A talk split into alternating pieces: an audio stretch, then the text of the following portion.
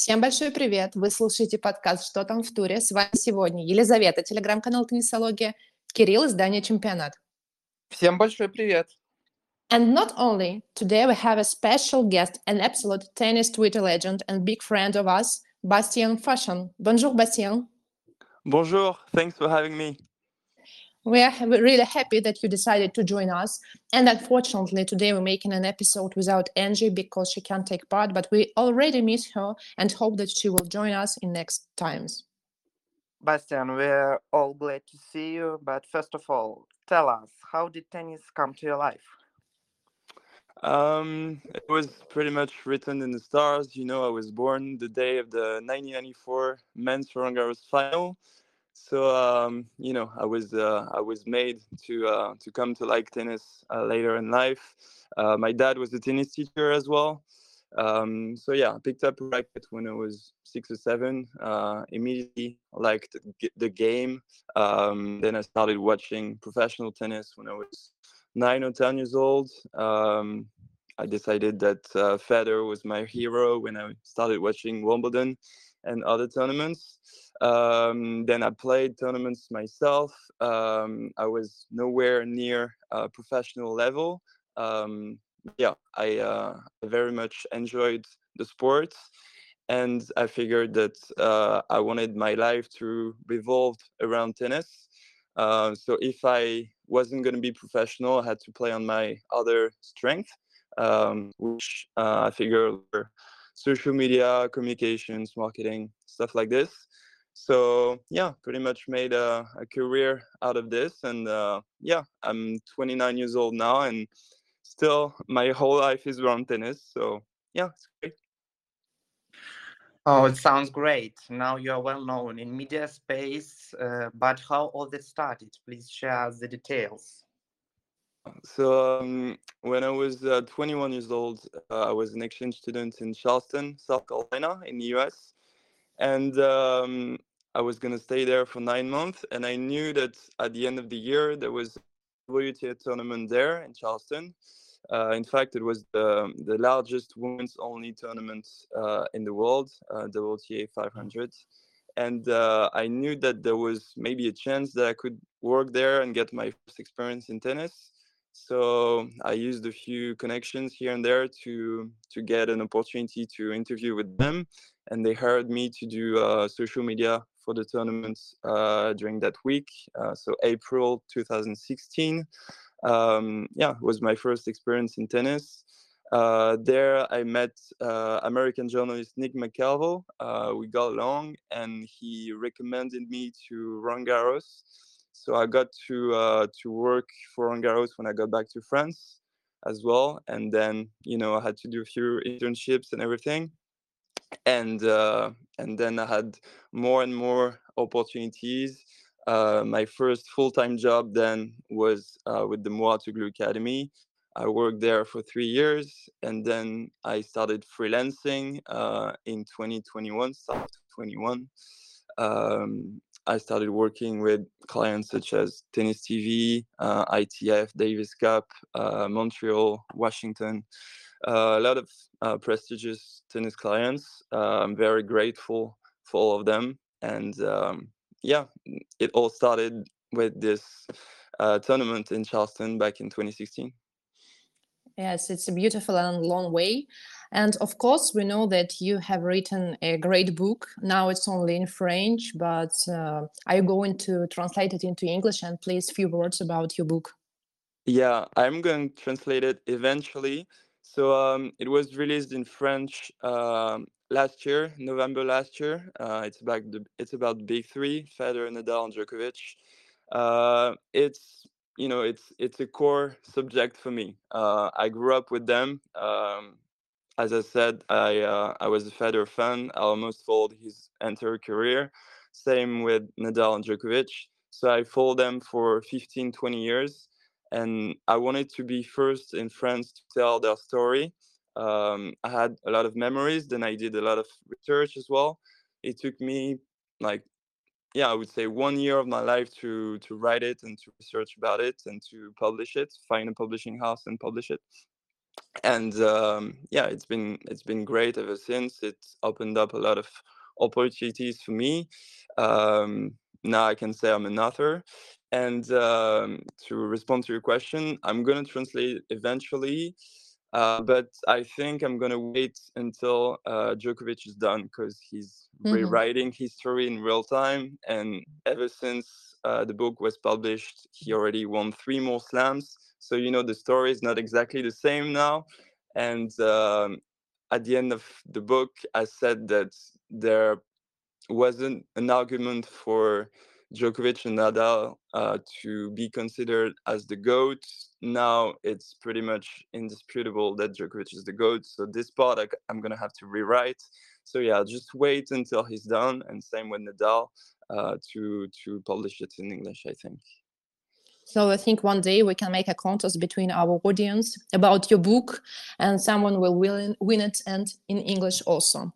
And any other plans for new books or you'd like to be focused on something else yeah i actually uh, have a second book in the works. I cannot uh, disclose the subject yet but um, i'm i'm working with uh, another publishing house. Um, it's it's more uh, for the french market. It's going to be about uh, french players but uh, yeah it's not done yet.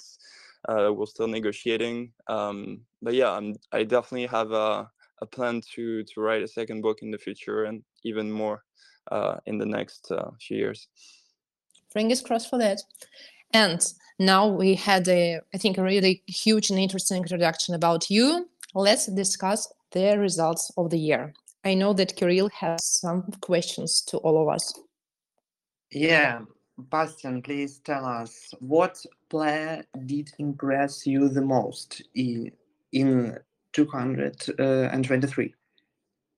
Which player impressed me the most? Yeah, yeah. Please tell yeah, us. Yeah, yeah. I think the easy answer is Djokovic. Um, I should have known better, but um, yeah, I didn't think he had another uh, year where he would won three slams and uh, ATP finals in him. But yeah, again, I should have known better.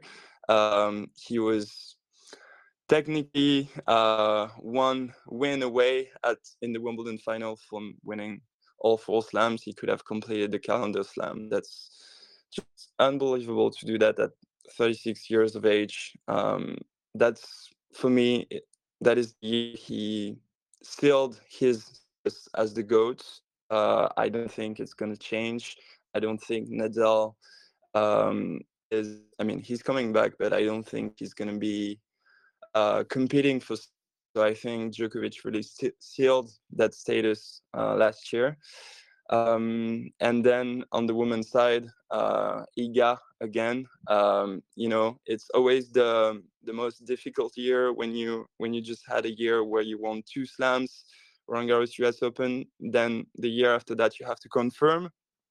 And even though it wasn't her best year, she still ended the year as uh, the, the world number one. She still won Roland Garros again, first time defending a slam.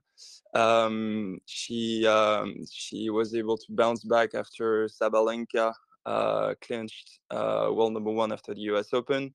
So um, so I would say I was I was impressed uh, with her and of course Sabalenka as well. And uh, and Coco Coco Gauff uh, winning her first slam at 19 uh, in her home country that was uh, that was beautiful to see. Um, and then to circle back to uh, to the men's side, uh, of course, Carlos Alcaraz winning Wimbledon.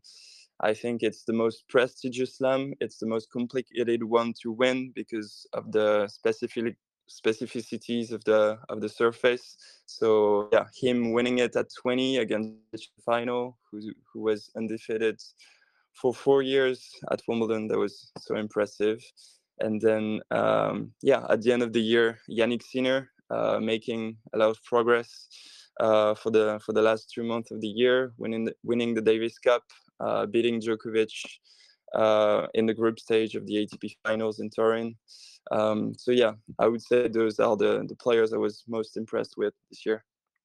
I think Jannik also impressed everyone with the hugest um, fan base, and I mean Carota Boys because it's uh, outstanding event uh, about fans. And if I'm not mistaken, I think it's the first time when a player has such a strong fan base around him, and also with their personal um, merch. I mean, T-shirts and etc. That's um, also huge commercial success. And I mostly agree with you about everyone. Uh, and also, I'd like to mark Marketa Vondrousova, uh, who made her first um, final at Roland Garros a few years ago, and after which she forced uh, she couldn't play because of some injuries, and this year she made Wimbledon final and also title. And I think this about very strong spirit when you have lots of problems about your health, but you come back and you come back really stronger and you come back as a winner. Yeah, definitely. Think... Uh, definitely one of the stories of the year and you know just uh, a great story of resilience. Obviously she she'd made the Roland Garros final in 29 and the olympic games final in in 2021 so she had been before but the the way back is always tough. And yeah to win wimbledon as an NZ player uh, i'm not sure it had been done before or at least it was a long time. But yeah such a such a great one she was she was down 4-1 i think against pegula in the quarters in the third set so yeah just uh, just uh, an amazing story of resilience from her Yes, and it's also a great story about uh, Gauff because when she won her first uh, 500 title, uh, everyone was like, it's her maximum. She won't do something more. A few days later, a few weeks, okay, and she wins 1000 title. And it's like, it's her ceiling, nothing else. And after it, she wins uh, U.S. Open, and she had really great part of her speech uh, to her haters, like uh, continue speaking because I'm winning during all these moments, and it's really great because haters yeah. gonna hate, and you just have to do what you do. Yeah, such an inspiring run, and truly, like it was the summer of Coco, Washington. She won the biggest title of her career uh, at WTA 500. Then two weeks later, winning Cincinnati again, biggest title of her career, uh, WTA 1000. And then three weeks later, again, biggest title of her career. Like he, she, she just uh, was unstoppable that that summer. Um, and yeah, I cannot wait to see what's in store for her next year. And also over Hellman commercial commercial success. Yeah, yeah, yeah. She's just an amazing uh, personality, uh, a bright uh, young human. Uh, I've had the privilege to know her a bit uh, through the Mouratoglou Academy. Um, yeah, um, I know her since she was 13 years old, I think. We met uh, at the end of 2017. She had just made the US Open Juniors final back then at 13. Um, so yeah, um, it's it's been a privilege to to see her in evolve into the, the, the player that she is today. Almost since childhood. Thank you. Uh, Kirill, what's about you? Uh, the player who impressed me the most? Yes, yes, please share us. Um, let me think, um, but I will probably choose Ben Shelton because his journey started at Australian Open uh, on court 14, and uh, he made the first major uh, quarterfinal at Rod Laver Arena, but uh, he lost um, Tommy Paul, yeah, at quarterfinals, but he debuted in the top 50 shortly afterward. Uh, and uh, so for me, it was definitely a surprise to see Ben, who became a professional a couple of months earlier at the stages. And it was, in fact, only a second Grand Slam campaign for the young American. Uh, and uh, for me, it was definitely a very good run at AO. So then Ben James uh, enjoyed a dream run uh, at the US Open. Uh, I remember he beat uh, Pedro Cachin, Domi, Aslan Karatsev, and Tommy Paul. Uh, but uh, I think he's he defeated um, again from Novak Djokovic, yeah, at the semifinals, but although he lost, he finished this season at number 17 in the world. Yeah, and uh, he lifted the first singles trophy of his career in Tokyo. And I remember a good uh, semifinals against Giron. Uh, he saved a couple of match points, and uh, Shelton was also unbeaten in Laver Cup matches. So it was a great run here. As for And you know about Shelton, it was uh, the first season for him in Europe yeah. because before he has never traveled abroad, USA, and everywhere where he came, it was his first time in Italy, his first time in Spain, uh, in Great Britain, everywhere.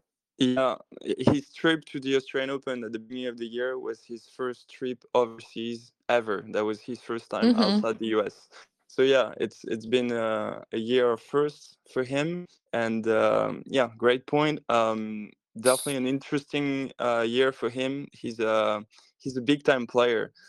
He has such he had such an interesting year. I mean, making quarters of the Australian Open, then not winning back to back matches for like 18 tournaments in a row, and then making the semis of the U.S. Open again with such um, thinking about uh, beating Tiafoe in the quarterfinals on Ashe Stadium. Yeah, he's uh, he's made for the for the spotlights, and he has such a, a great explosive personality. I think he's great for tennis, and um, yeah, that was uh, that was fun because during the Laver Cup, uh, Rod Laver, the man himself, um, hosted a Q and A on Twitter, and um, I asked him a, a question about uh, who he thought would be the next uh, big star to come out of men's tennis, and I thought he was going to say Alcaraz or Rune or Sinner, and he mm-hmm. said Shelton. He said Shelton is the he's the the next uh, big player coming. I think it helps that he's a lefty, just like him. But uh, yeah, I was surprised by his uh, by his answer, and and and he said Shelton is going to be a Grand Slam champion in the future. So we'll see if the prediction comes true. But uh, yeah, the great Rod Laver said that Ben Shelton is going to be a Grand Slam champion. So we'll see. Yes, we'll see. But I think right now his results are like um, we call typical uh, American roller coaster. When you win, and then, uh, as you mentioned, you can't win a back-to-back match for a really long period. And about women, Kirill, uh, you're the most impressive player for you. I agree with Coco Gauff. Yeah, she had a, break, a breakthrough summer with titles uh, in Washington, Cincinnati, and then uh, a big one uh, in the USA. It's an open, but um, I should, I would choose Mira Andreeva. She affirmed her status as one to watch, as a Russian announced herself in Madrid. Uh, she beat Leylah Fernandez and then two uh, top seeds in straight seeds in, in straight sets, but uh, she also made the third round at the French Open. Yeah, and I will definitely keep an eye on her next year. I I think she can even break the top ten for the first time. What do you think? I think top uh, 10 is not so big uh, to get involved quite everyone because you should book one place for Beatriz Haddad-Maia in top 10 and I'm not sure that it will be a free space for Mira. Anyway, fingers crossed for her.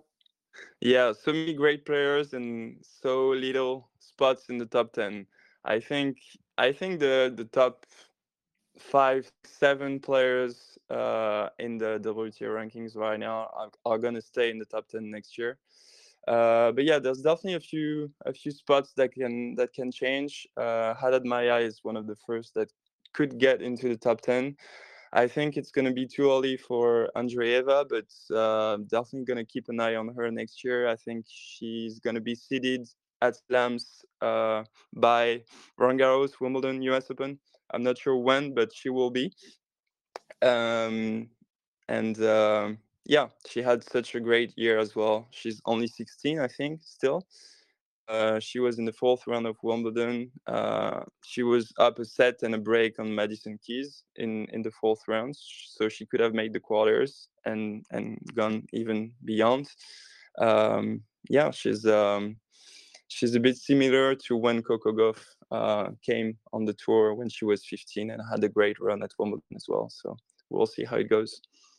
Yes, and I think that Mira is a little bit explosive, and but it's um, not questionable because she's just a teenager, and I couldn't imagine me on her place how I would behave myself and uh, how I would pressure. I would manage all this pressure. So I think she has lots of time um, to make some uh, works with these psychological mistakes, and she'll have really bright future. But maybe not this year, not this year about top ten. Yeah, but but we will see. Mm-hmm. Bastien, uh, what are personal top matches of the year? Um, wait, I actually had a list. Um, so um, let me remember it. Um, on the men's side, I think it's pretty obvious. It's the two Alcaraz Djokovic matches, the one in the Wimbledon final and the one in the Cincinnati final. Um, just an amazing uh, sequence uh, of uh, brutal, animalistic rallies between the, the, best two players in the world. Um, we've talked about it. Alcaraz beating Djokovic, upsetting Djokovic in the Wimbledon final. Such an amazing breakthrough. And then, you know, Djokovic taking his revenge in the Cincinnati final. He had the point to prove after losing that final. And then uh, he it really kicked off his uh, incredible end of the year, winning the US Open after, winning Bercy, the ATP finals. I think that was such an important win for him. And you could see from his uh, reaction after the match, ripping his shirt off, um, and the great ceremony between them after that yeah, just um, those two matches uh, for me were the best two matches on the men's side. And uh, men's side, uh, I think the best match of the year was the the Australian Open final between Sabalenka and, and Rybakina. You know, Rybakina going for her second slam after Wimbledon, and and Sabalenka going for her first after losing so many matches, close matches in the semifinal stage uh, previously, and fighting through and winning that match uh, really kicked off her incredible year, making the semis uh, every slam this year. So yeah, it was the was the match of the year for me. Um, and then also the Roland Garros final uh, between uh, Swiatek and, and Muchova. Uh, Muchova, who was up a break in the third set, I really thought she had it, but then Iga clinched it back. Um, you know, defending Roland Garros, just an amazing uh, display of grit and and resilience. Um, and also the semi-final before that, Muchova beating uh, Sabalenka for match points down. Um, yeah, there, there, there, was so many uh, great matches this year on the men's and women's side. Um, yeah, so many and and so uh, so many to choose from you know uh, i've seen uh, lots of articles about different results uh, about atp and wta matches and as for me i'd like to mention uh, the match between monfils and Baez at roland garros. I was at that match and maybe that i was there means it's special for me but it was really a huge comeback from gael at his age and that obstacles which he had. And it was such an overwhelming atmosphere and that what he made it was obvious that he couldn't continue playing next round. But that evening that was electricity in the air and everywhere. So it, for me it's my top of the year yeah definitely and if i'm not mistaken you were in paris during roland garros so you uh, you definitely felt that electricity coming from that match Yes, sure. And also electricity was I was in um, Bercy this year and mm-hmm. I really liked the match between Djokovic and Rublev because I during this match I saw Rublev on another level. He played perfectly, not just like a strongly hitter. It was a, you know clever game and he was so concentrated. No his typical actions on the court when he gets nervous. And mm-hmm. I thought that that after this match he will grow up and he will go on and add to his game but unfortunately then it was Torino and we know what was in Torino with Rublev but that match it was like his peak for me yeah I think that was one of the best matches he's ever against anyone and he probably would have beaten anyone else not named Djokovic on the other side of the net but yeah as uh, as I tweeted at the time, no one will give you a, a good hard real, reality check like Djokovic. You know, even though yes. Rublev played amazingly and was up a set and and six five, uh, you know, Djokovic just is unstoppable in the tie breaks, and yeah, he he's just a way to prevail to prevail every single time, and that's what he did that day. And yeah, unfortunately, Rublev went 0 and 3 at the ATP finals after that. And yeah, it's it's back to the drawing board again. We'll see how it goes for him next year. But yeah, if he had managed to beat Djokovic on that match and maybe played Dimitrov in the final, he would have had a great chance to maybe win another Masters this year, and things would have been different. But yeah, that's that's Djokovic for you. Yes, Kirill, do you have something to add? Yeah, of course. Uh, speaking about Rublev, uh, I would vote for his win over Rune at the Australian Open. It is a match I will remember for a while. What a great comeback it was at the deciding tiebreak. And of course, uh, Andy Murray's uh, first two matches in Australia with Matteo Berrettini and Thanasis Kokkinakis were both pretty awesome. I would choose one of them. But the most special one for me was in Monte Carlo because I prefer clay battles um, between Medvedev and Mr. Zverev. I remember Sasha served for the match at 6 3 5 4, but Medi made a great comeback. Uh, he leveled the contest at once at a piece, I remember, and then uh, he defeated Zverev at the decided tiebreak. Uh, for me, uh, it was very hard because I'm a great fan of Sasha, and he has a match point uh, at seven uh, at seven six, uh, but he but he didn't convert into a victory. So this, yeah. there was there was such a hectic match, and yeah. I I remember very well because I was uh, live tweeting that match for Tennis TV. I was working that week uh, of Monte Carlo, and you know there was something happening every two minutes. I couldn't keep up. I had to figure out which clips I want to push. Like I had to push Medvedev's antics and and and his hot shots, and and Zverev was was doing well as well. And the uh, the deciding set tiebreak was amazing as well. So so many uh, great um, uh, clips from that match. Uh, so much content as always when Medvedev is playing. Um, so yeah, that was definitely one of one of the matches I will remember from this year. And you know, I also watched this match. And if when I speak about Monfils Baez electricity in the year with um, sign plus, it was like a you know negative electricity because everyone was so nervous. And plus it was uh, already night it was so cold. So the ob- obstacles was like a little bit against this match but anyway it happened. And we've talked a lot about events on the court, and let's talk about something which what made you laugh off the court during the season, which you will definitely not forget. As for me, for example, it's about when Stefanos Tsitsipas claimed to the umpire that one woman on the stage uh, imitated a bee and he couldn't get concentrated and make a serve. And uh, all this video, it was like a theater on the court. I was really laughing during this, but I can imagine how annoyed was Stefanos because of it. Yeah, I remember that was in Cincinnati, right? Yes, yes. Yeah, yeah, I remember. Uh, yeah, funny moment. Um, I don't know. I think like as a um, as a sort of content creator, I think Medvedev the ultimate content machine. Every match that he plays, you know, something's gonna come out of it. Um, he's just a funny guy on the court. Um, obviously, Indian Wells, uh, he's legendary. Uh, I know uh, what a hard court is. I'm a hard court specialist myself. that was a that was a funny line that kept going throughout the year. And then also uh, Rublev, uh, all his uh, um, ceremony speeches. I remember the one in Monte Carlo when he won. Uh, it was such a great one, uh, funny, insightful. Um, graceful. Um, yeah. And especially it was a moment when he didn't recognize the princess of Monaco, and it yeah. was a little bit funny.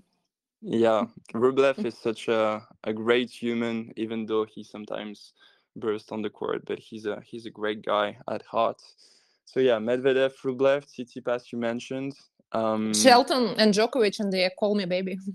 Yeah, I think I, I think that was great. Uh, I definitely enjoyed uh, Djokovic clapping back at Shelton. I think tennis needs more uh, trash talking, quote unquote trash talking. Uh, even though it's not trash, but you know, like in the NBA, I like when players go at each other, even though it's just for fun. But you know, I, I think it's great that uh, players can express themselves on the court. So that was definitely a, a great viral moment for tennis. Um, Coco Gauff going at her parents in her victory speech at the U.S. Open. Um, mm-hmm. Djokovic and Alcaraz uh, in the in the Cincinnati uh, ceremony speech final as well. Um, trying to remember what else. Uh, all the moments with the the Carota boys. Uh, but yeah, there's just been so many uh, great off court moments uh, as always. And um, yeah, I think it's important that we as fans and content creators push those moments as well to market the sport. Um, I think obviously tennis uh, is going through a, a, pretty good time now with with Alcaraz coming through and and Djokovic and and on the women's side Iga, uh, Sabalenka, Coco, etc. Uh, but it's also important to push the personalities out there so that the public can um, can attach can attach themselves to to the players and and know about uh, what's going through their lives off the court. So yeah, I'm trying to to push that as well. And uh, yeah, I think tennis is going through a, a great time right now. Some great yes. momentum. Yeah, totally agree with you. Yeah, and for me, I will choose Medis just in Paris when he was making his way out of the arena. He flipped the bird to uh, the spectators and uh, it led for both. but uh, Mehdi insisted that uh, wasn't the case, and I remember he said he just tapped his nails like this. No, really, it's nothing more than that. yeah, honestly, you could make a 20-minute video highlight reel of yeah. everything Medvedev has done this year. I think I think probably Tennis TV has done it on, on yeah. YouTube, but uh, yeah, he's he's he's just a character. He's uh, he's being himself, and it's funny because at first when he came on tour, I wasn't I wasn't necessarily a fan of his. I was um, I was uh, more of a Tsitsipas fan, and there was a bit of a feud between them. So I I I felt like I wanted to pick a side, but then I figured out he's just a great guy, Medvedev, and can you can actually like both. They're just different people, and they pretty much reconciled after. So um, so yeah, I uh, I warmed myself to Medvedev, and yeah, I just I just love him. And don't forget his dance, which he dedicated to Tsitsipas when he won him. Uh, because you remember when uh, Stefanos yeah, yeah. won in, Daniil. Yes, yes, yeah. yes. Yeah, yeah, yes. I remember, and yeah, it's the same as Djokovic um, uh, clapping back uh, on Shelton. Shelton. Um, yeah, I like that kind of uh, sort of trash talking. It's it's great for the game. So it was the results of the year, and let's have a quick look to the new season about our expectations. As mm-hmm. for me, the most important questions: uh, whose comeback will be the most successful one? Because we have, of course, Nadal. We have uh, comeback of ex uh, the first rackets like Osaka and Kerber, also Anisimova, Raducanu. Everyone mm-hmm. is coming back. How do you think who will make it better? Uh, Naomi Osaka, I think. Um, I mean, I haven't seen her play since uh, she started practicing again, but yeah, from the videos I've seen, uh, from the quotes I've read, I think she's incredibly motivated and she's always been able to quickly get back to her level. So I think she's going to be competitive, not not necessarily at the Australian Open, uh, but by Indian Wells Miami, I think she's going to be competitive. And um, yeah i wouldn't be surprised if she uh, competes for a slam this year already. Um, so she has four slams same as uh, iga. So it will be interesting to see uh, who gets to five first. Uh, my pick is still iga but yeah i think uh, she she said that she wants to win eight more slams would be 12. Uh, she said she wants to uh, uh, go for the Olympic gold uh, at Paris 2024. So she definitely has great uh, ambitions next year, um, and I think I think she's going to be competitive. Yeah. And uh, as far as Rafa is concerned, obviously I would like him to be competitive as well, but he's coming back from a way more serious injury. He hasn't played for a year. So I don't know exactly what to expect. And also, he's like 12 years older than Osaka. Um, so yeah, I wouldn't I wouldn't expect too much from him. Um, we'll see how it goes in Australia, but yeah, I would just like him to to to go for to be competitive for uh, one last slam. But uh, yeah, uh, I'm I'm trying to temper my expectations uh, about Rafa. But you know, during his uh, training sessions right now, he looks really sharp and I think and quite competitive, and especially about his movements and his uh, forehand and backhand are still strong. So I think he can he can be quite competitive. Anyway, I yeah. hope because my uh, personal expectations is just to he, see him live again and again. I saw him three times in Roland Garros finals, and I hope to do it this year again. But yeah it, it's I, it's probably yeah. Go ahead. Go ahead. I understand the position of his fans who are hoping that uh, their star lifts at least one Grand Slam before his retirement. But uh, can he find success when he returns to the court? I think no, because he, he hasn't been playing since last year Australian Open, and even his coach uh, Carlos Moyà also raised some concerns uh, regarding his comeback. Uh, he still arrives the fitness standards that the game demands, and uh, he said that if the Australian Open started tomorrow, it will be a real fear. So. Yeah, I, I think every, everything that comes now should be treated as a bonus. Yes. Obviously, Ross had an, an amazing career. He, he's got nothing else to prove. Uh, he's got 22 slams. He's arguably the, the second or third uh, best men's player of all time. So um, yeah, everything else should be a bonus. Um, it's probably gonna be his last year on tour, of last dance. So I only have like two or three more expectations for him. It's to to get a, a nice farewell at Roland Garros uh, you know, be able to come back one last year at Roland Garros and, and, and play and, uh, and, look a little bit like himself. Um, to to compete at the at the Olympics as well. I know he wants to play doubles with Carlos, which would be amazing. I hope it happens. And uh, yeah, just go out on his terms, um, sort of like Federer did at the Laver Cup, even though it wasn't at, uh, at a at a real tournament. But yeah, I just I just hope he's uh, healthy and uh, and and to choose how he retires. As for the comebacks, as for the future comebacks, um, I would also say that Wozniacki, Wozniacki will return to Australia for the first time in four years, and mm-hmm. Your comeback will continue at Australian Open thanks to a major wildcard. I think she can make a great run in Melbourne because she loves this place. She feels sport there. She always say that Australian Open is the happiest slam for her. And her father even says that uh, she played several times with Ajla Tomljanovic recently, and uh, the Australian won a small tournament, and Wozniacki beat uh, Ajla without any problems. So I hope Caro will make a good run in Melbourne.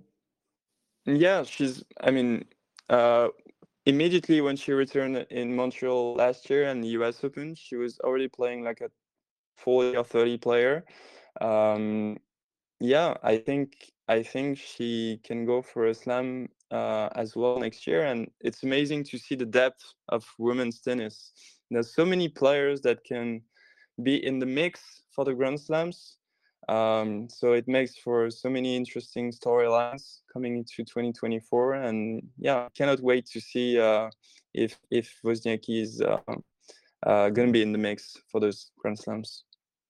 Yeah, but um, now a few months before the Olympics, you you have already mentioned uh, the Olympics. Please tell us how does the city get prepared for this huge and big event? Yeah, it's uh, it's it's coming along. Um, I don't know. It doesn't feel like the the Olympics yet, of course, but uh, yeah, it's it's going to be interesting. Um, I'm probably going to be in Paris during the Olympics, so it's going to be interesting leaving them uh, inside from the inside. Um, I hope to maybe uh, work uh, during those two weeks uh, on the on the tennis event specific, specifically. Um, but yeah, um, I'm obviously um, interested in seeing if Djokovic is going to manage to to win his elusive Olympic gold medal. Um, it's the only thing he hasn't won left. Um, so, uh, so yeah, he's going to be extremely uh, motivated to win it, and yeah, I hope he does. Actually, I hope he does. Um, that would be the ultimate power move to finish uh, his quest for everything there is to win in tennis by the Olympic gold in Paris at age 37. That would be amazing. And then, yeah, all the great uh, doubles partnerships, uh, Nadal and, and Alcaraz playing doubles potentially together, Wozniacki and Rune playing doubles as well together. Um, yeah, it's going to be a, a great uh, celebration of tennis. And it's a little bit like uh, 2012 when the games were were held um, in London at Wimbledon.